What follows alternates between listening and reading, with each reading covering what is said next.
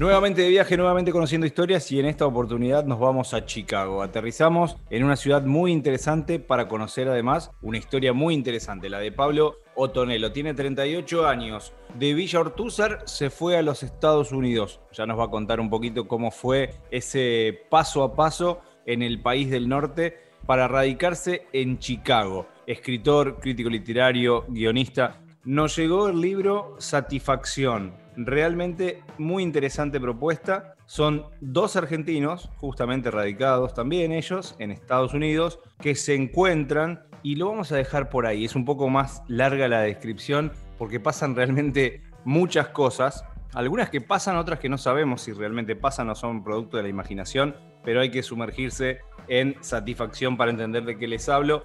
Un placer recibirte, Pablo. Bienvenido a Radicados. Gracias, Horacio. Gracias por la introducción por la presentación tan elogiosa. Me, da un poco, me intimida un poco, te digo, ¿eh? No, es una charla siempre amena porque en realidad nosotros somos los que nos beneficiamos con este tipo de encuentros, ya que conocemos la experiencia y tratamos de, aportar a aquellos que quieren dar el paso a que se animen. Tu primer paso hacia los Estados Unidos, ¿cuándo fue y por qué? En 2015 me gané una beca de la Universidad de Iowa. Iowa es un estado principalmente maicero que queda en el centro del país, pero digamos que Estados Unidos son realmente federales y tienen una universidad por estado o más en realidad. En realidad tienen más de una universidad por estado y tienen, en general son dos o tres estatales. Y hay pica entre las universidades. Mm. Yo me gané la beca de la Universidad de Iowa para, para escribir, lo que es rarísimo, ¿no? Vos decís, ¿qué, ¿qué hace un escritor argentino con una beca de escritura en una ciudad tan perdida como Iowa City?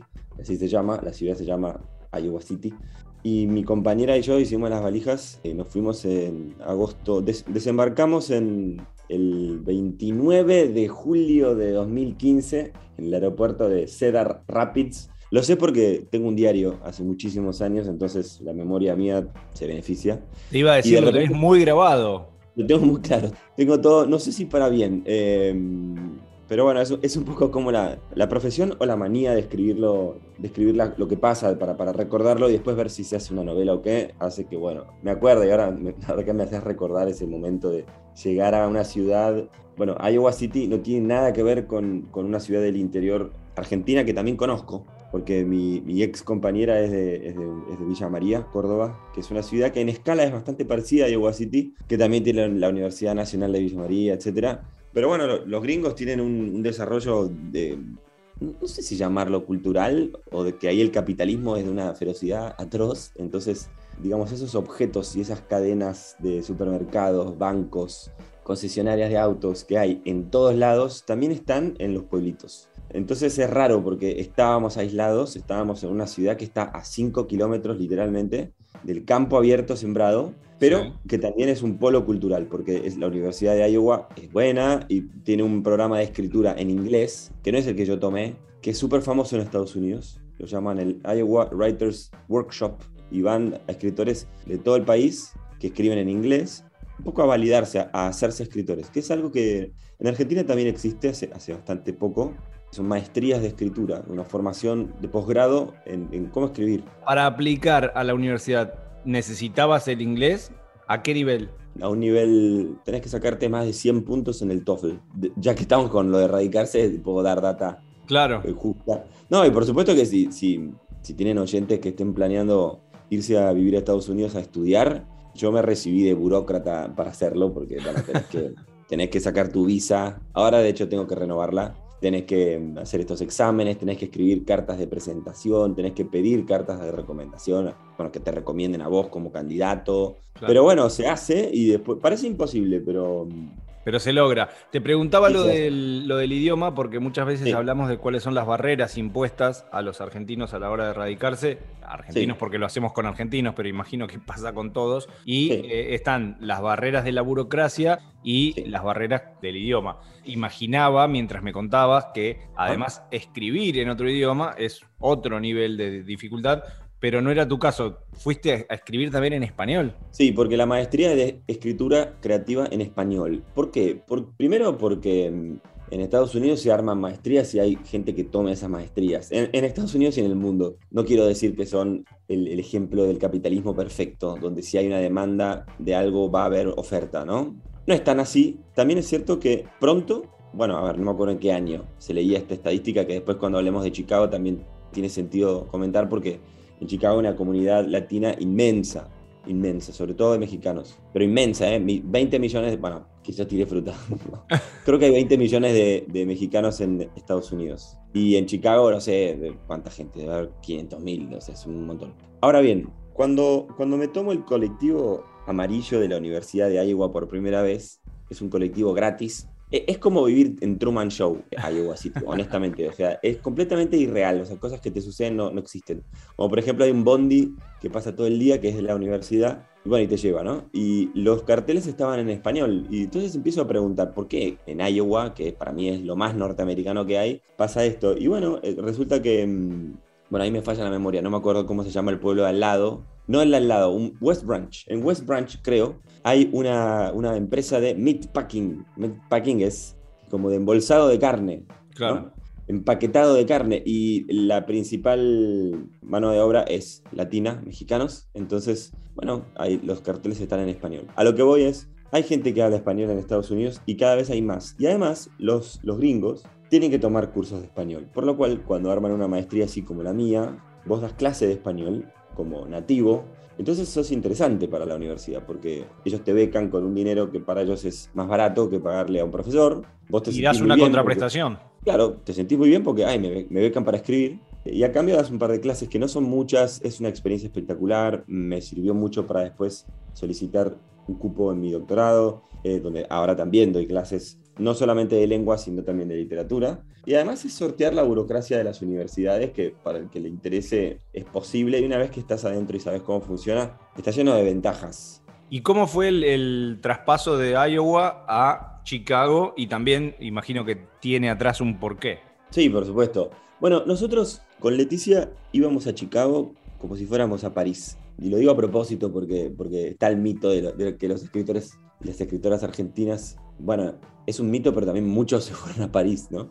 Desde Echeverría en 1820, creo que es 1825, que se va a París en barco, hasta, no sé, eh, Saer, Cortázar, bueno, el peruano Julio Ramón Ribeiro, miles de, autores latinoamericanos que van a iluminarse a París. Bueno, nosotros fuimos a iluminarnos a Chicago y yo tengo un ensayito donde decía que, mm, que bueno, en vez de la Torre Eiffel yo tenía la Torre Willis la Torre, Willis es, la Torre Willis es mucho más grande, obviamente, que la Torre Eiffel. fue el edificio más alto del mundo durante bastante tiempo, hasta que en Dubái hicieron una torre que es creo que el doble. Íbamos fascinados del pueblito rural a la gran ciudad. Una gran ciudad que realmente es hermosa. Eh, ahora que no estoy ahí, un poco la extraño.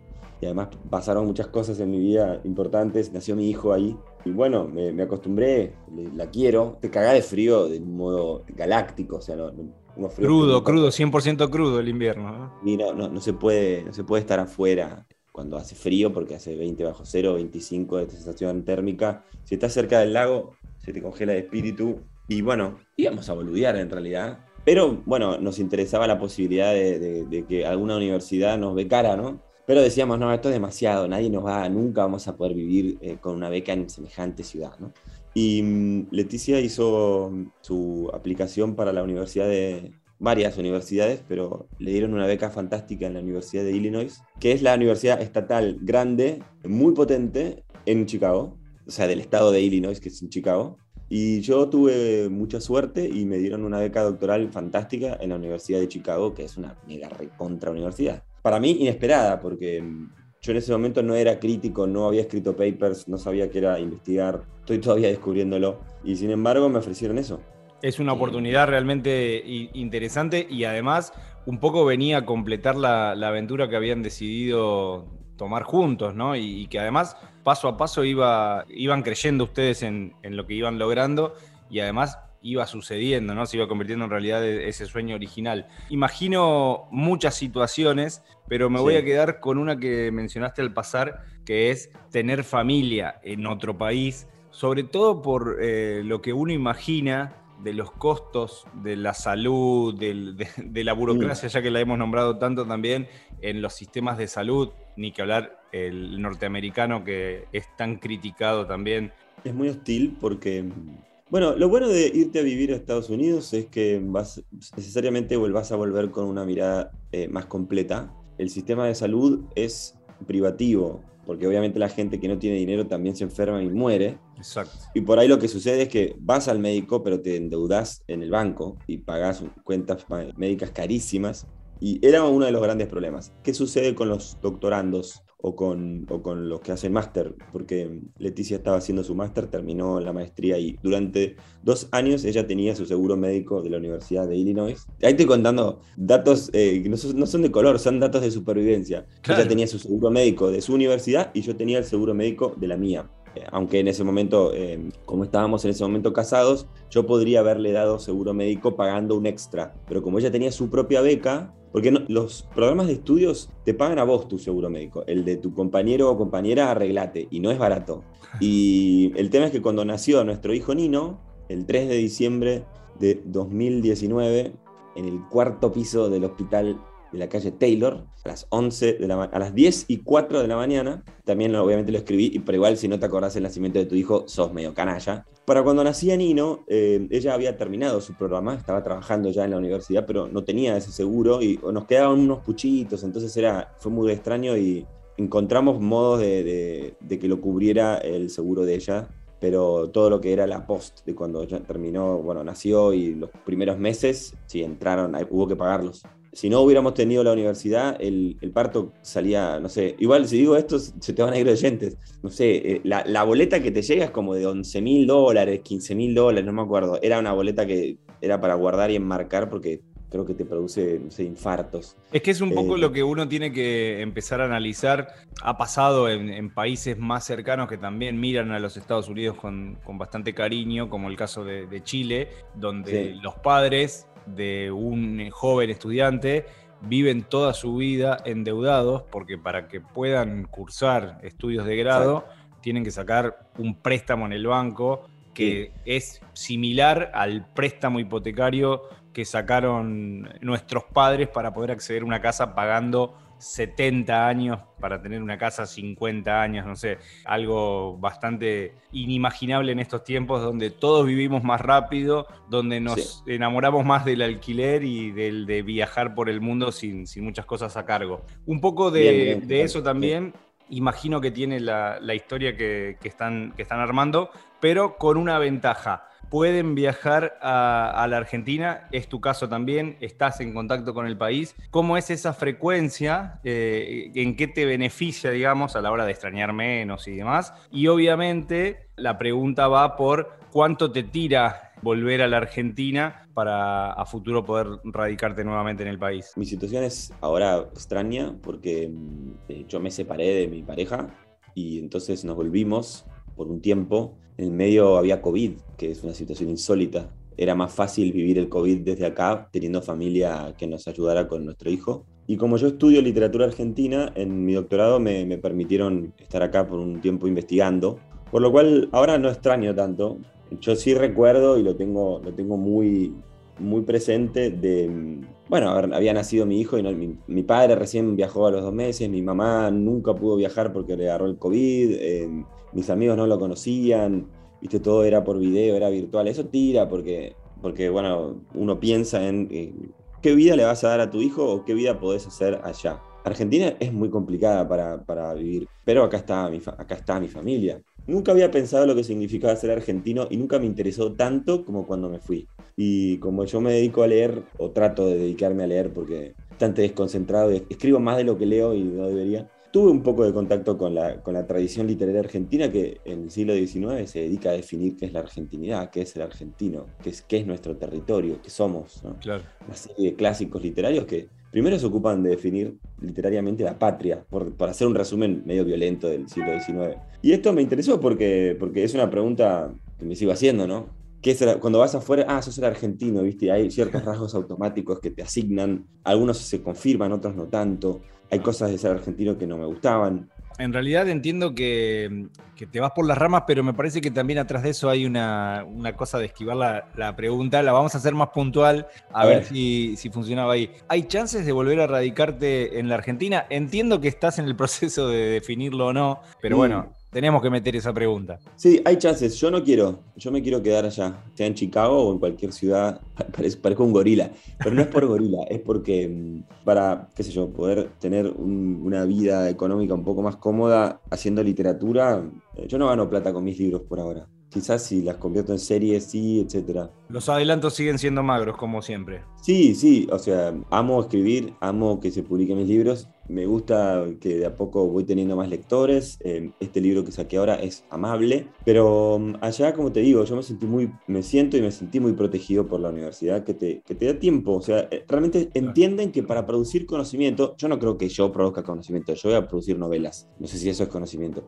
Va a depender también de dónde viva Nino, ¿no? Sí, Nino vive hoy en Córdoba, entonces es un poco complicado pensar si... Bueno, eh, tengo que volver a enseñar un curso en, en, lo que es para ellos la primavera, o sea, en mayo voy a estar enseñando en Chicago, pero a ver, tengo mi auto en la calle ahí, en la casa de un amigo, tengo una biblioteca entera, porque tengo una biblioteca ahí, una biblioteca en la casa de mi padre, una biblioteca donde estoy ahora, desde donde te hablo, eh, y tengo una biblioteca en Córdoba. Lamento decirte que te has transformado, como le decimos a todos nuestros radicados, en un ciudadano del mundo y ya a donde vayas te vas a poder adaptar, pero a la vez vas a tener que extrañar un poquitito de Iowa, un poquitito de Chicago, un poquitito de Córdoba, un poquitito de Buenos vivo, Vivo en una, con una valija desde, desde hace bastante tiempo. Porque ahora soy realmente un viajero de cabotaje, porque voy y vengo a Córdoba cada dos semanas. Y bueno, hasta que se, hasta, a ver, viajé a Chicago en diciembre, viajé a Chicago en marzo, en febrero, febrero y marzo para laburar y ahora me vuelvo a ir. A ver, la Universidad de Chicago es espectacular. Me dieron un empleo en Barcelona para dar una clase de español en Barcelona entre enero y marzo. Y después, entre marzo y junio, me voy a enseñar a, Chicago. Esas cosas pasan porque estoy en una universidad que lo, que lo paga y bueno, yo, yo respondo también, ¿eh? tenés que, tenés que estar ahí. No es que, no es, que no es gratis, te, te, vigilan, tenés, te vigilan en el sentido de tenés que hacer tu tesis doctoral, tenés que dar tus clases, tenés que escribir infinitos papers, tenés que trabajar un montón. Es un laburo full time. En costo-beneficio la balanza da y, por eso también es la experiencia. Hacemos un ejercicio de imaginación. Eh, te imaginamos volviendo a, a Chicago para, para radicarte y llegamos de visita, sos nuestro guía. ¿Qué parte de la ciudad es esa que te enamora, la que te inspira, la que nos recomendás visitar sí o sí si vamos a Chicago? Ah, me voy a morir de la melancolía. Bueno, a ver, Chicago tiene, tiene una parte que hay que ver, que es el centro. Chicago es una ciudad larga, en el sentido de, de que está, digamos, apretadita contra el lago Michigan. El lago Michigan es uno de los cinco grandes lagos, frío como Dios, ¿eh? Eh, o sea, te puedes meter, pero y es muy lindo el centro y la parte donde se luce la arquitectura. La palabra skyline me viene a la mente, que es el hmm. dibujo del cielo, ¿viste? Donde se ven los edificios. Lo que tiene Chicago y mucha gente que conoce también Nueva York dice, y yo concuerdo, es que los edificios están menos apretados. Entonces realmente se lucen. Y mm, la avenida Michigan tiene un recorrido que se llama la Milla Magnífica, The Magnificent Mile, donde está el, Art Institute de Chicago, un, museo importantísimo. Están los antiguos edificios, antiguos pero que tienen 70 pisos, ¿viste?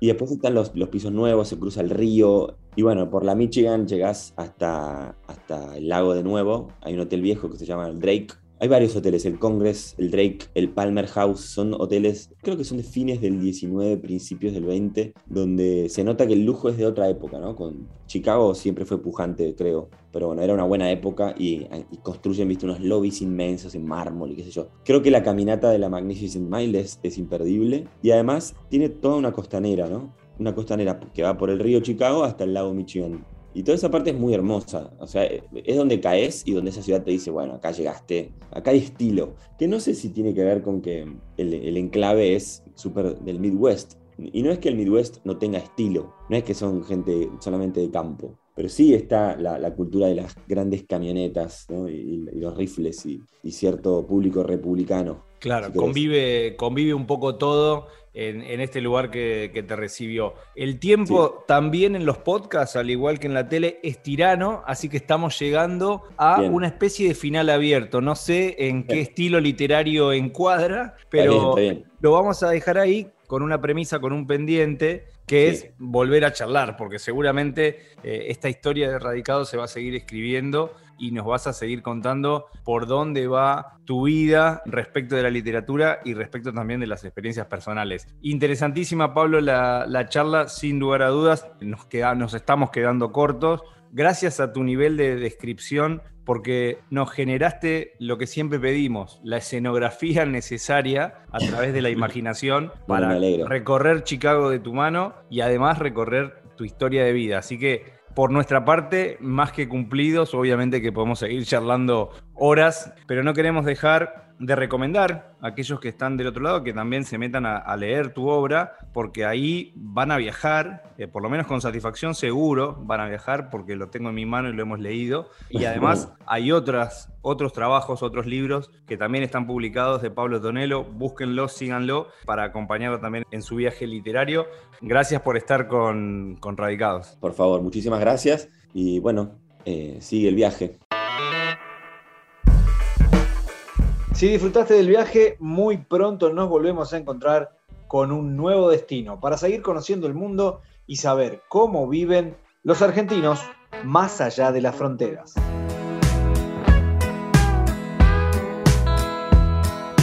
Viajo todo el tiempo a muchos lados.